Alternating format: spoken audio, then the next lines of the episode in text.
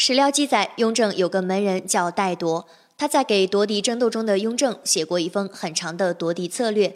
他是雍正夺嫡争斗中的重要策划人。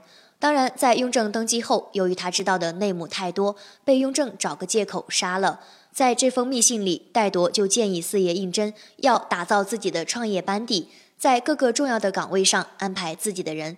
其实，四爷胤禛也就是这样做的。年羹尧无疑是雍正初期班底里一个不可或缺的人物。剧中讲他是雍王府里的奴才，一直追随在雍正身边。其实历史上，年羹尧是一个汉族士大夫，他的一个妹妹嫁给了胤禛当侧福晋，就是年秋月和华妃的原型。雍正元年，年羹尧到西北平叛，一战功成，雍正对他极其欣赏，封他为大将军王，达到了他人生的巅峰。通常我们会认为年羹尧是一个带兵打仗的武将，其实不然，他压根就是康熙朝的一个进士。康熙皇帝非常欣赏他，认为他是文武全才，他对时局很有见地，所以年羹尧是一个精明能干的人。那我们来看看年羹尧在四爷胤禛江南筹款过程中是如何说话办事儿，获得四爷胤禛的认可，成为四爷胤禛夺嫡争斗的班子成员。首先，主动积极参与到四爷江南筹款的差事中。当时年羹尧在杭州将军手下当差，年羹尧提前两天就身着便服，在码头上等候四爷一行。看到年羹尧，十三爷就问他怎么知道他们会从这一路来。年羹尧说：“我跟了四爷这么多年，能不知道主子的心思吗？”他料定胤禛会深入黄泛区实地考察，要微服简出，避免引人注目，是低调办差。他对自己的这个判断非常自信，所以他也身着便服，不慌不忙，静静地在这儿等候了两天，不露声色地在候着主子。这其实就是在向四爷胤禛表明，主子您是我的表率，您的行为准则就是奴才的行为准则，主子怎么做，奴才也怎么做，奴才对主子一定是忠心耿耿的。他非常清楚，扬州地方官的核心人物任伯安是八爷集团里九阿哥的门人，所以四爷胤禛此次办差势单力薄，人手不够，因此他就是来给主子效力的，积极主动地参与到四爷的差事中，并且态度十分端正，从而成功地进入四爷早去的办差团队里。其次，要想成为领导的心腹，还要时刻观察领导的意图。有些事情领导不方便出面，心腹就要主动作为。只有明白领导的意图，才能把事情办好。您更要告诉四爷，您交代的事儿我已经办妥了。即寻找巫先生的事儿，并且也已经安顿在我的府中，这表明他为主子侍从，目的就是要让四爷知道他是一个能够托付的人。在之后的灾民进城，年羹尧派兵维护秩序，防止灾民暴乱，截获九爷给任不安的信件，成功的帮四爷拿住八爷党及任不安的把柄。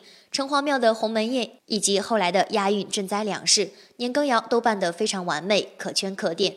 另外提出自己的诉求。人往高处走，年羹尧想要做京官，这和四爷胤禛给他画的饼不谋而合。一个有心术的领导，总是把提升下属的过程拉一个进度，是为了让下属在这个过程中更加尽职尽责，办好差事。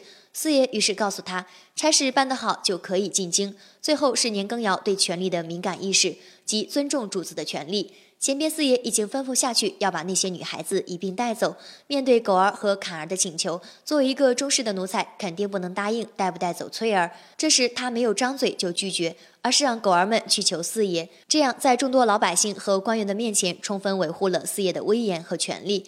凡事都要领导拍板，想成为领导的心腹，就要让领导在拍板的过程中感受到权力的快感。通俗讲，这叫会来事儿。